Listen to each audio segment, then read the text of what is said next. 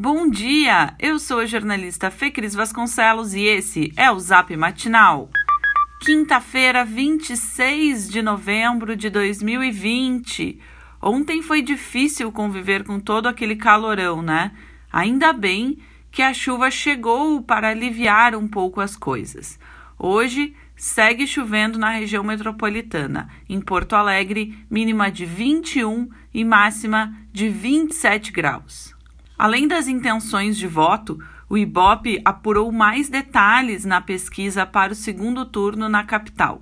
Conforme o levantamento, Manuela Dávila, do PCdoB, lidera na faixa etária entre os 16 e 24 anos, enquanto Sebastião Melo, do MDB, leva vantagem entre os eleitores de 35 anos de idade em diante.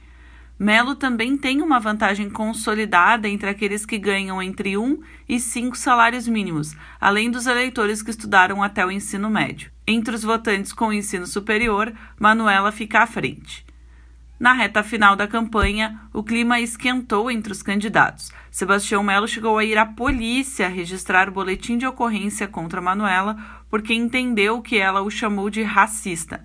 Na esfera do judiciário, foi negado a Melo e Walter Nagelstein, do PSD, o pedido de direito de resposta no espaço de Manuela. A ONG Transparência Brasil elaborou um relatório sobre a gestão de prefeituras do interior do Rio Grande do Sul durante a pandemia do coronavírus. Os dados levantam suspeitas sobre o uso de verba pública em tratamentos sem comprovação científica e que teriam indicado o pagamento de propina para a venda de produtos contra a Covid-19. Mais de 5 mil compras emergenciais foram examinadas por pesquisadores da entidade e juntas somam 302 milhões de reais. A maior compra por habitante ocorreu em Garruchos, na região das Missões. A cidade habitada por pouco mais de 3 mil pessoas, adquiriu 4.500 envelopes de ivermectina, um remédio usado para a prevenção da doença, segundo o prefeito. Em meio às supostas irregularidades, o Rio Grande do Sul bateu o recorde de internações simultâneas de pacientes com vírus em UTIs. O total chegou a 755. O maior número havia sido registrado em 19 de agosto, quando ocorreu o chamado pico das internações. E Porto Alegre poderá restringir os horários do comércio como medida de conter o novo avanço da pandemia. O repique fez a prefeitura reativar leitos de UTI para pacientes com Covid-19.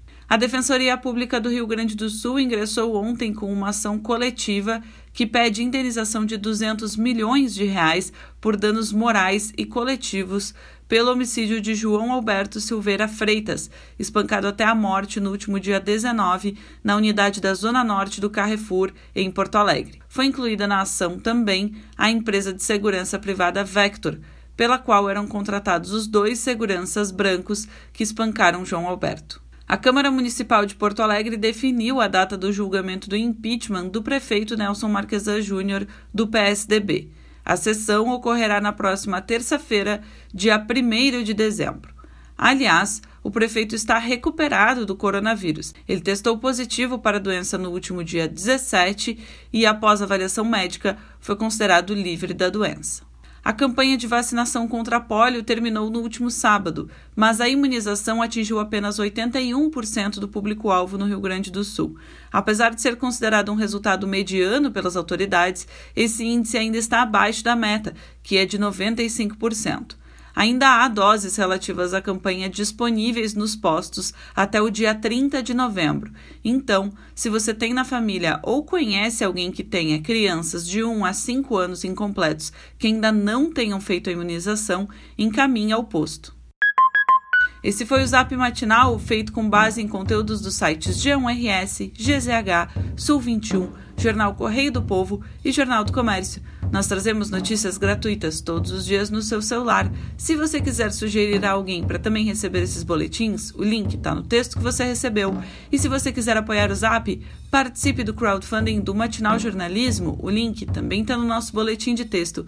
Um abraço e ótima quinta-feira.